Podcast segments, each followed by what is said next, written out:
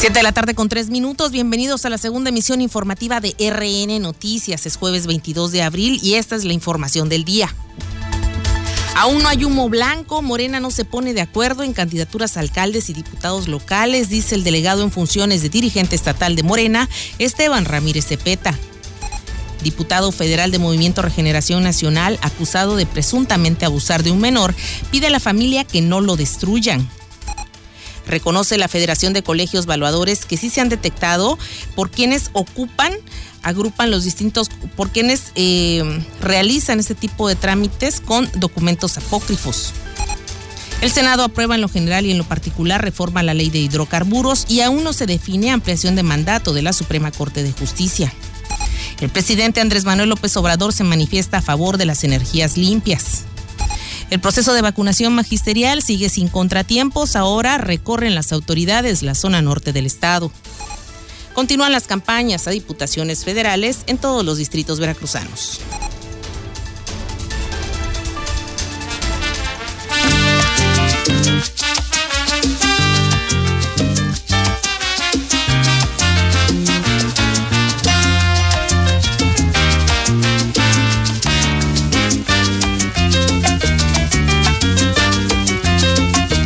7 de la tarde con cuatro minutos. Iniciamos en este jueves que ya huele a viernes. No está tan caluroso aún, pero de acuerdo a los pronósticos, en las próximas horas, particularmente sábado y domingo de fin de semana, volveremos a las altas temperaturas propias de esta temporada. En tanto, un frente frío ya prácticamente está a punto de entrar para este jueves o lo que resta de este jueves y el viernes.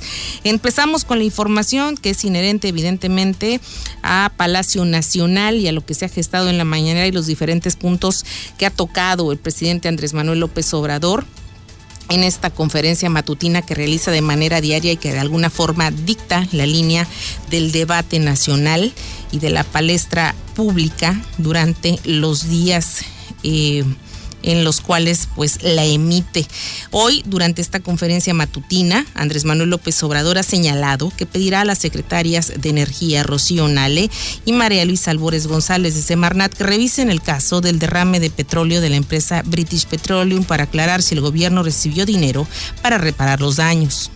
Lo que podemos hacer es eh, que entregues toda la información, que nos ayudes con la información que poseen los pescadores y voy a eh, pedirle a Rocío Nale, secretaria de Energía, y a María Luisa Albores, de Medio Ambiente, a las dos, que atiendan este caso y que se explique aquí sobre esta situación, se aclare si el gobierno recibió ese dinero, si no se repararon los daños, todo lo que eh, tenga que hacerse y también ayudar para eh, que no queden ellos en estado de indefensión que pueda haber justicia, si te parece. Eh, ya nos está seguramente viendo María Luisa Albores, Rocío Nale, ya tienen tarea 7 con 7 y durante su enlace a la cumbre de líderes sobre el cambio climático, el presidente Andrés Manuel López Obrador destacó que el petróleo que se está descubriendo se destinará para cubrir la demanda de combustibles del mercado interno y además acabará con la práctica de exportar crudo y comprar gasolinas, con lo cual a su vez se ayudará a evitar el uso excesivo de combustibles fósiles. Que aunque hemos descubierto tres grandes yacimientos de hidrocarburos, el petróleo que estamos descubriendo se destinará básicamente a cubrir la demanda de combustibles del mercado interno y se acabará con la práctica de exportar crudo, petróleo crudo y comprar gasolinas. De esta forma ayudaremos a evitar el uso excesivo de combustibles fósiles. 7 con 8. Por otra parte, el mandatario nacional expuso durante su participación en esta misma cumbre de líderes sobre el cambio climático que se están modernizando las plantas hidroeléctricas. Agregó que la energía que se produce con agua es limpia y barata. Por ello, se ha decidido cambiar turbinas antiguas por equipos modernos, lo cual permitirá aprovechar el agua de los embalses para producir más energía. También estamos modernizando nuestras plantas hidroeléctricas para reducir el uso de combustóleo o carbón en la producción de electricidad. La energía que se produce con agua es limpia y barata.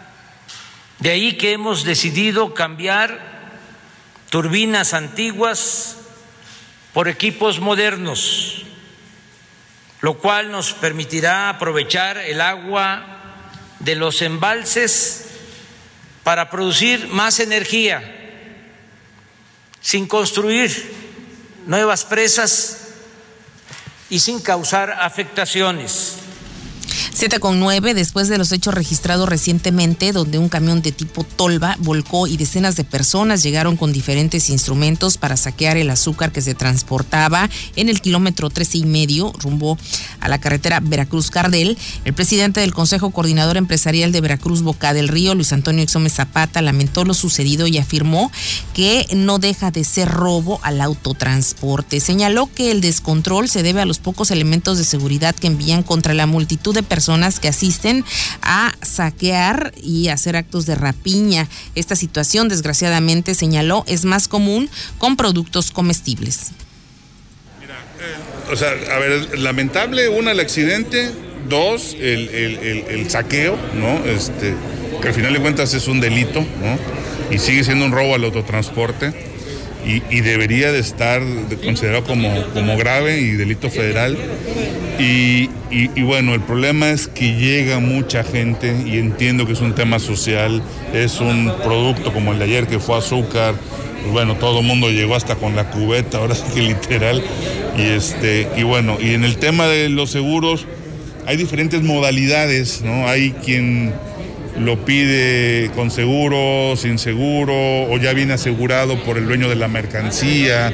O sea, eso es, depende cómo hayas negociado. En este caso entiendo que era la descarga de un barco de azúcar que venía saliendo del recinto portuario y seguramente iba a ir a, alguna bodega. Y bueno, pues el tema del seguro es, es que hay veces que sí está pagado se lo pide el transporte que lo pague o el dueño de la mercancía lo trae asegurado, pero, pero es un tema ya de contratación de servicio. podemos ver eh, elementos de seguridad privada ahí, también una policía, y no pudo intervenir de la multitud a la hora de hacer la rapiña. Mira, ¿Hace falta legislar al respecto? Fíjate que sí está legislado y sí, sí lo hemos platicado, sin embargo, los pocos elementos de seguridad están rebasados por la cantidad de gente que baja. Comentó que no se tiene un registro de qué tan frecuentes se dan los saqueos en accidentes y lamentó el comportamiento de las personas, ya que dijo desafían a la seguridad. Agregó que afortunadamente en el estado el robo ha bajado en 30% aproximadamente. Sin embargo, alertó que Puebla y Tlaxcala continúan siendo un foco rojo para el autotransporte de carga. 7 con 12, vamos un corte y regresamos. 7 de la tarde con 16 minutos. Continuamos con la información desde el puerto de Veracruz en vivo y en directo para todo el estado de Veracruz. Y mire usted, es el tercer día de vacunación para los profesores veracruzanos en las cinco sedes. Ha transcurrido con un poco más de normalidad, de manera más ágil. El reconocimiento para la Secretaría de Marina Armada de México, por supuesto, también la logística que han implementado la Secretaría de Educación Pública en coordinación con la Secretaría de Educación de Veracruz Veracruz. El titular de la SEP en la entidad, Senyacen Escobar García, estuvo hoy en la zona norte. ¿Qué tal? Nos encontramos en la sede de Tuxpan, está conmigo el capitán Proto, el capitán de Y bueno, el agradecer en verdad toda la organización de Marina. En la parte posterior ustedes pueden ver, está en el sector de Marina, la brigada de vacunación y está como tal nuevamente eh, recargando eh, para el biológico, para la vacuna.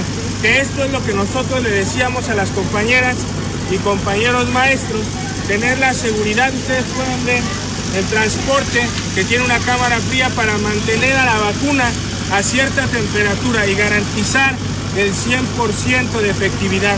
Esto era lo importante que le decíamos a las compañeras y los compañeros de la región norte. Como sabemos, tenemos una vacunación a la par de adultos mayores. Por ello es que era necesario hacer macrosedes. Por eso aquí únicamente una se realizó una macrosede en el norte del estado. Agradecer la participación de maestras, de maestros y sobre todo la organización de Marina, sector salud, de los compañeros docentes. Seguiremos eh, aquí supervisando, recorriendo para que sea una campaña de vacunación exitosa de las maestras y los maestros. Les mando un fraternal saludo. Ahí está lo que dijo el secretario de Educación a través de sus redes sociales en Yacen Roberto Escobar García. Y es que sí, ya se observan filas mucho más cortas y con una rapidez, van de manera más expedita, más pronta y los maestros escasamente pasan hora, hora y media por mucho, ya que tienen que esperar después de ser inoculados por lo menos media hora con una activación física que los mismos médicos del sector salud federal y estatal les ponen mientras están esperando para ver qué reacción tiene su organismo después de que son vacunados con el fármaco cancino en cualquiera de las cinco sedes que están habilitadas para ello. En el puerto de Veracruz, Boca del Río, concretamente donde está la sede del World Trade Center, obviamente a donde van a confluir maestros de diversos municipios, de acuerdo a cómo les quede más cerca. Eh, estarán habilitados los módulos de vacunación por parte de la Marina Armada de México hasta el próximo sábado 24. Aún queda eh, este viernes, hoy ya cerró la vacunación y por supuesto el próximo sábado será para docentes que de manera extemporánea estarán eh, necesitando irse a vacunar. Y bueno, ¿cómo vamos al corte de las 19 horas de ayer? Aún falta que se realice el corte de este día y que darán a conocer más tarde. La Secretaría de Salud informa que hasta el momento son 59.063 casos de coronavirus confirmados en la entidad veracruzana, solamente de un día para otro 73 nuevos. El número de positivos activos descendió a 380 y el de sospechosos aumentó a 319. Asimismo, van 48.459 pacientes recuperados y 1.415 permanecen en vigilancia. Las defunciones suman 9.154, 48 nuevas y 10.930 sospechosos están en investigación. De los 128.374 casos estudiados, 58.381 han resultado negativos. Y bueno, ¿cómo va el programa de vacunación magisterial en lo general? Escuchemos. 22 de abril iniciamos con primeras dosis para Pueblo Viejo, Chicontepec, Atzalan, Tlapacoyan, Huatusco, Centla, Tezonapa, Songolica, Tres Valles, Acayucan, La Chuapas. El viernes 23 de abril iniciaríamos con Miahuatlán, Coacuatzintla, Tlalnehuayocan, Gilotepec, Tepetlán, Ayagualulco, Tlacolulan, Tonayán, Landero y Cos, Tatatila, Acatlán y Atzacan. También estaríamos haciéndolo en Tlilapan, Xochocotla, Istlahuancillo, Sayula de Alemán y San Juan Evangelista. Bien, los servicios de salud de Veracruz reiteran a la población contemplada en la primera y segunda etapas del Plan Nacional de Vacunación contra el virus SARS-CoV-2 que debe permanecer tranquila y confiar en el fármaco. Hay mucha incertidumbre al respecto, eso hay que reconocerlo también. Sin embargo, poco a poco los maestros, en este caso, una fase que acaba de iniciar, han ido tranquilizándose y reconociendo que, bueno, cada organismo es distinto. La vacuna es segura, dice el sector salud, y gratuita para todos.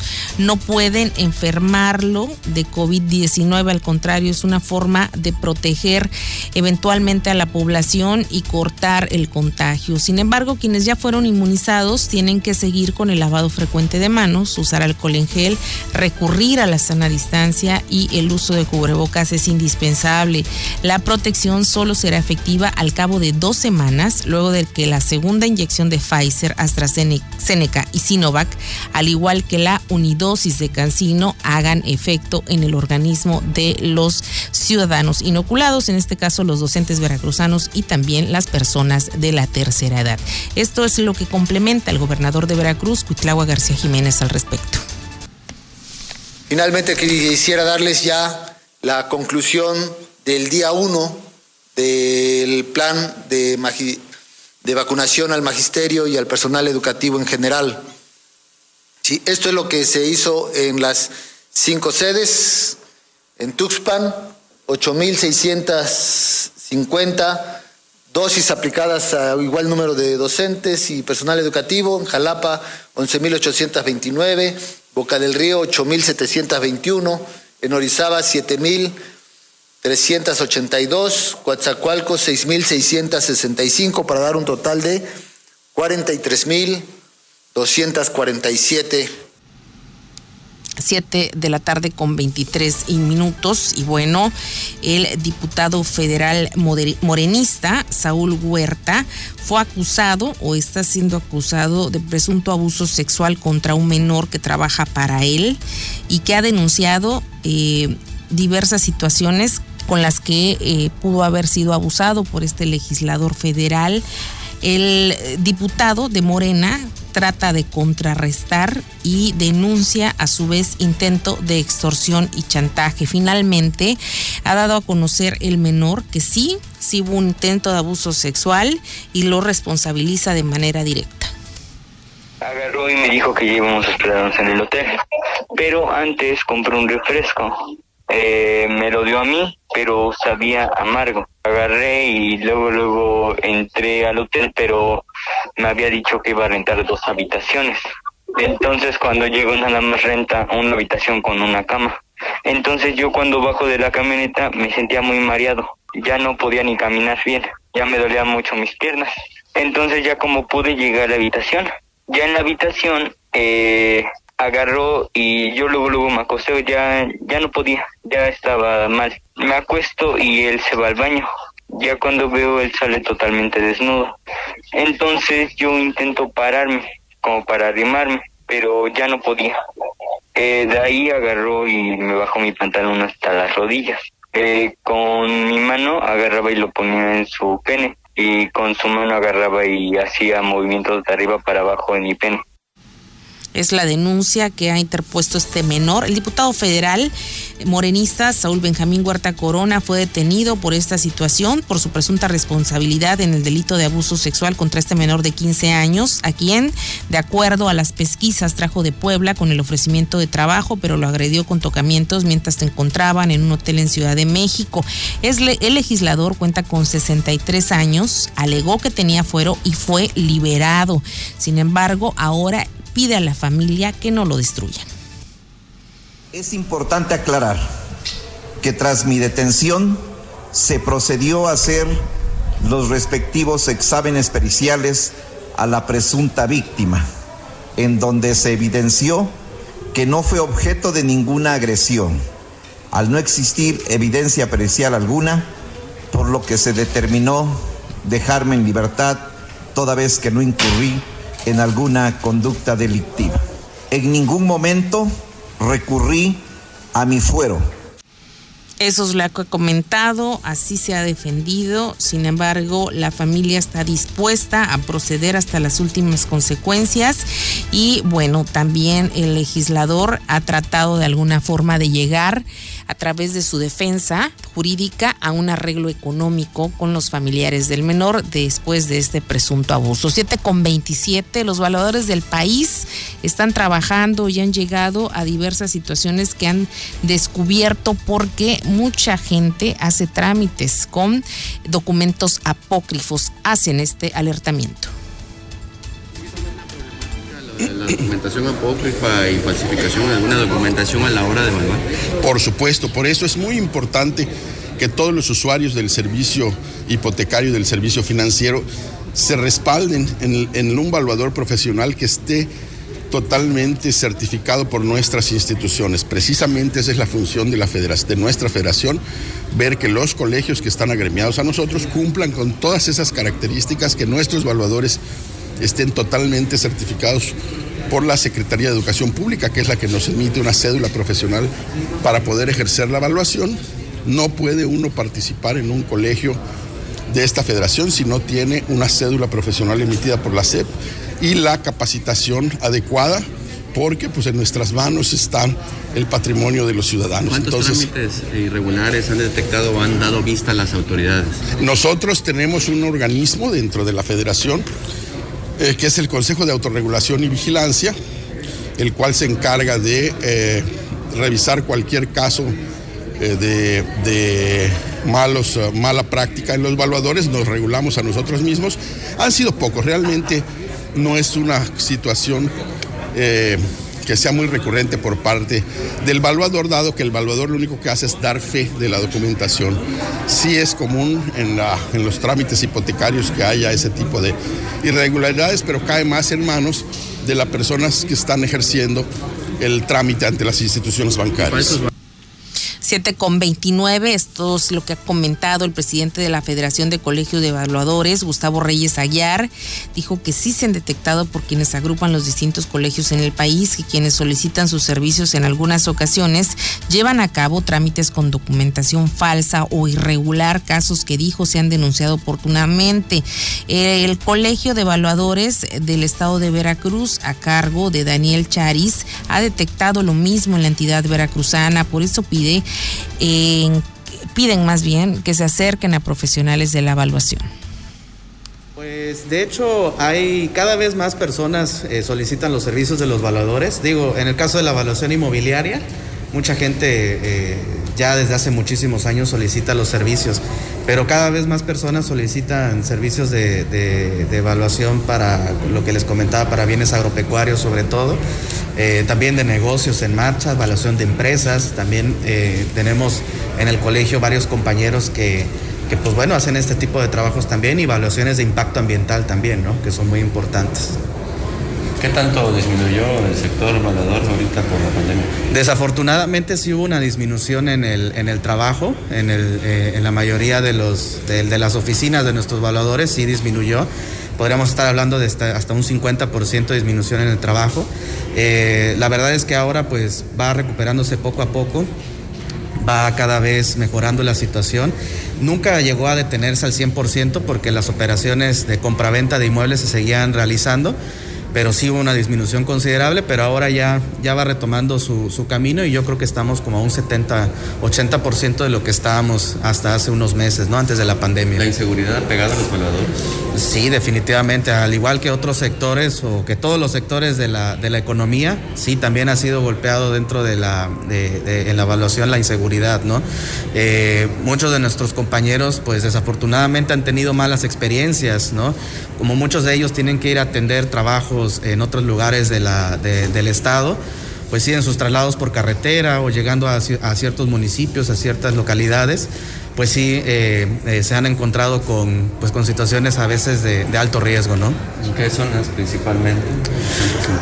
Pues en las que ya conocemos tal vez, ¿no? Hacia el sur del estado principalmente. 7 con 31, gracias por el favor de su atención. Nos vemos y nos eh, vamos ya. Quédese con la mejor programación. Dulce María Valdés, Saúl en los controles. En Más Latina, usted sabe que tendrá entretenimiento de la mejor calidad en las próximas horas. Mañana en punto de las 7 de la mañana, la primera emisión de RN Noticias con Saúl Esteves, una servidora. Y por supuesto, los hechos que se generen en la próxima jornada. 7 con 31, buena tarde.